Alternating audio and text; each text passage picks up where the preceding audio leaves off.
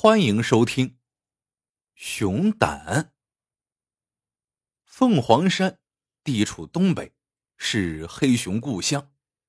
有位精明的商人因地制宜，在山下开了一家熊胆粉工厂。工厂急需人才，阿毛就这样被高薪聘请了。从阿毛曾祖父那代起，他们家就养熊、驯熊。再凶狠的熊，到了他们身边就变成了小绵羊。到了阿毛这一代，凤凰山已经禁止狩猎，所以阿毛和熊打交道的机会就不多了。现在他被重金聘请到熊胆粉工厂，可谓英雄有了用武之地。但不到一个月，阿毛就被厂里开除了。他垂头丧气回了家，脸上还带着伤。这以后，阿毛整天闷在屋里，不愿出门。后来，村主任老孟上门来关心阿毛，阿毛支支吾吾，也没说被开除的原因。老孟拍拍他的肩膀说：“我怎么说也是你远房表叔，我相信你小子的为人。”过了不久，老孟兴冲冲的来找阿毛，又要请他出山。原来，有位吴老板看好熊胆粉的前景，来凤凰山实地考察了一番，准备在村里建一家制药厂，主打熊胆胶囊。吴老板已经找人捕到了一只熊，想请阿毛这样的专业人才去指导怎么采集熊胆。阿毛犹豫了一下。孟叔，现在不让捕熊了吧？老孟不以为然的说：“人家有正规手续，这是采熊胆，又不是杀熊。”他看阿毛不情不愿，就说：“吴老板答应给村里股份，你可别在这时候讨价还价，工资的事儿亏不了你，你呀。”抓紧给我采熊胆，误了村里的大事儿，我可饶不了你。说罢，老孟一把揪起阿毛，扯着他就走。吴老板一听专家来了，赶紧叫人推来一辆小车，车上有一个铁笼子，笼子里蜷缩着一头体型不大的黑熊。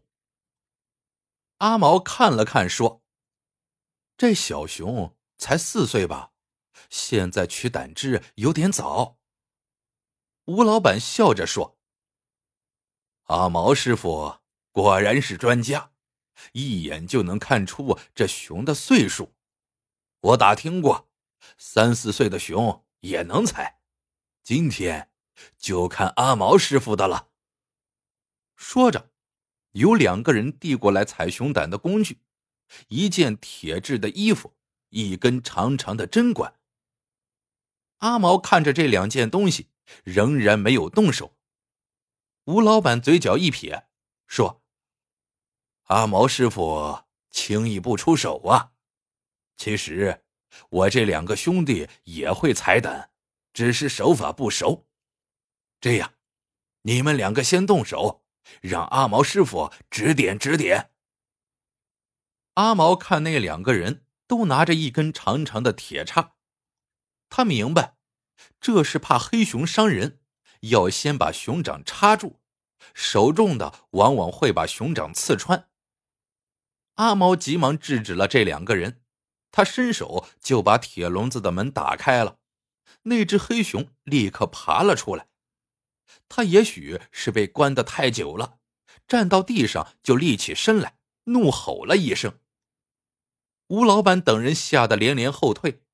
他们看见阿毛做了几个手势，嘴里又发出几声怪怪的声音。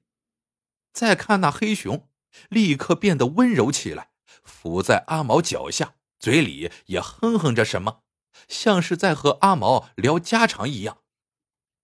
阿毛面对这头野兽，不但不害怕，反而蹲过去抚摸他的头。没多大功夫，黑熊竟然眯着眼睛睡过去了。可真是神了！大家看得目瞪口呆。等黑熊发出了鼾声，吴老板这才回过味儿来。他一边兴奋的直冲阿毛竖大拇指，一边指挥着人把铁衣服给黑熊套上。那件铁衣服箍住黑熊的胸腹部，胸前留下一个小洞，那是采胆的部位。吴老板把针管递给阿毛，但阿毛却没有伸手去接。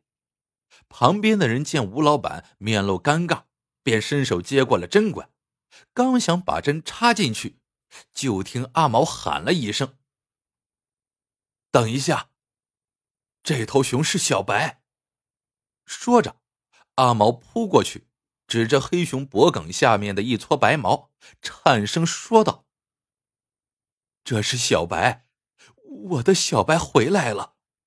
吴老板，孟叔，求你们不要伤害小白。”吴老板听得不明所以，老孟也愣了，这这到底是怎么回事啊？阿毛搂着小白，眼泪刷刷的直往下流。原来，三年前阿毛进山采松果，救了一只踩了树夹子的小熊仔。当时小熊的脚掌已被夹断了，奄奄一息。阿毛把它带回家，精心照料，又给它起了个名字叫小白。等小熊伤好了，这才把它放回山林。没想到前几个月阿毛去那家熊胆粉工厂上班的时候，又遇到了小白。小白紧紧挨着一头母熊，一看他们的样子，阿毛就知道这是一对母子。小白认出了阿毛，眼里流露出亲昵。那天，阿毛和几个工人把母熊带出兽笼，固定起来。有人把长长的针管插进它的胆囊，随着胆汁被抽吸出来，母熊四肢剧烈的颤抖，发出呜呜呜的惨声。场面可以用“惨烈”二字来形容。母熊取完胆汁，瘫软在地，连叫的力气都没有了，只是抖个不停。阿毛把母熊推回笼子的时候，看到了小白的眼睛，那眼神里有无助，有乞求，还有仇恨。那天晚上，几个新来的工人议论开了：“老板真能算计。”连麻药钱都省了，一头熊半个月就能采一回胆，这得遭多大的罪呀！一位老师傅说：“以前有黑熊疼的受不了了，自己把胸膛掏开了，所以现在都给黑熊穿上铁衣服，防止他们自残。”那天阿毛失眠了，他只要一合上眼睛，就能看到小白仇恨的眼神。听到母熊凄厉的惨叫。从那以后，阿毛有机会就去给小白母子弄点吃的。慢慢的，小白对他又亲热起来。半个月以后，母熊又被拉去采了一回胆。这一回，阿毛闭着眼睛没敢看，可那声声的惨叫声却仍然叫他揪心。母熊被推回兽笼的时候。有人在小白跟前放了一碗蜂蜜水。阿毛吃了一惊，熊只有在采胆前才能喝蜂蜜，以保证体力。阿毛急忙说：“小白还小，不能采胆。”那人斜了他一眼，回了一句：“老板说行就行。”兽笼里，小白正甜甜的喝着蜂蜜水。他哪里知道，厄运马上就要降临在他头上了。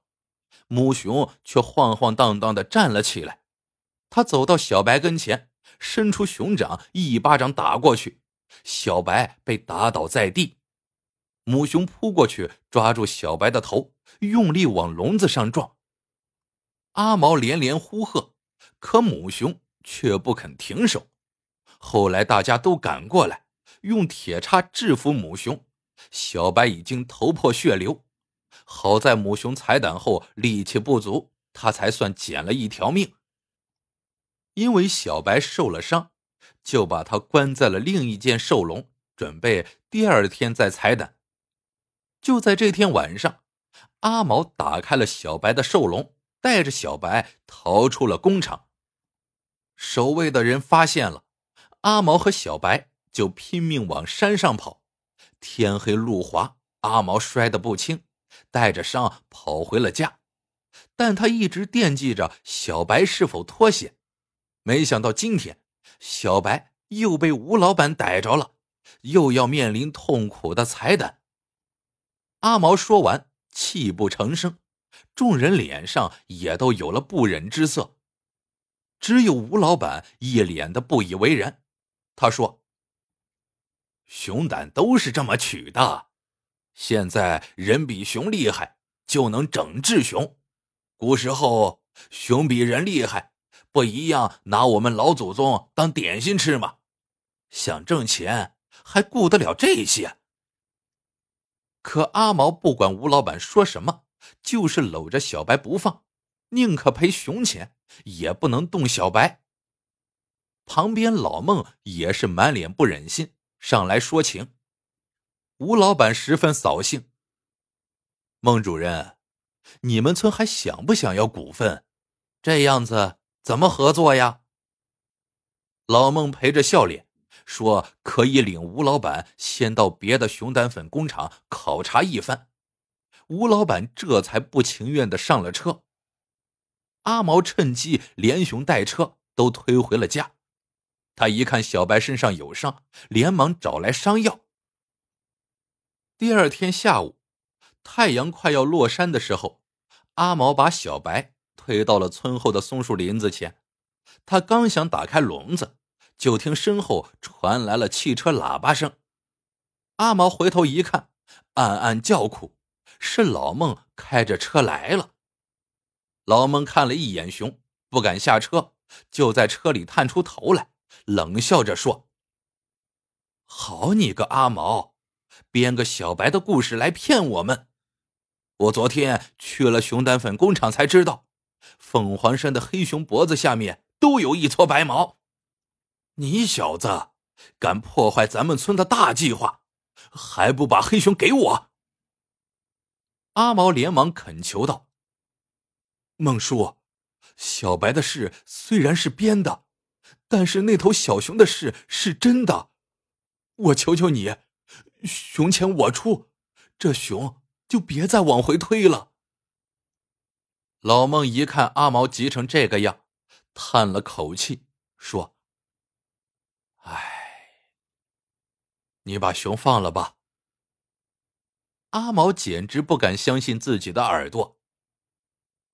孟叔，你昨天老孟领着吴老板去了那家熊胆粉工厂，了解到阿毛偷了一头小黑熊逃跑的事是真的，他们也看到了采熊胆的全过程。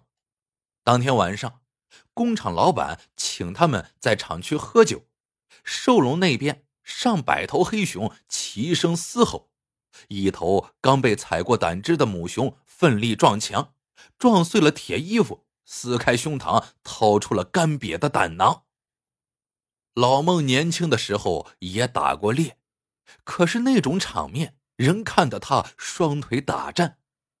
吴老板更是吓得胆战心惊。临走的时候还说要重新考虑投资计划。阿毛听了，眼泪止不住的流下来，仿佛那头自残的熊正是小白的母亲。他打开笼子，吆喝了几声，小黑熊很快消失在密林深处。阿毛说：“孟叔，药厂真不办了。”老孟又重重的叹了口气，他在想吴老板的那句话：“人比熊厉害，就能整治熊。可是，人总能这么厉害吗？”故事到这里就结束了。喜欢的朋友们记得点赞、评论、收藏，感谢您的收听，我们。下个故事见。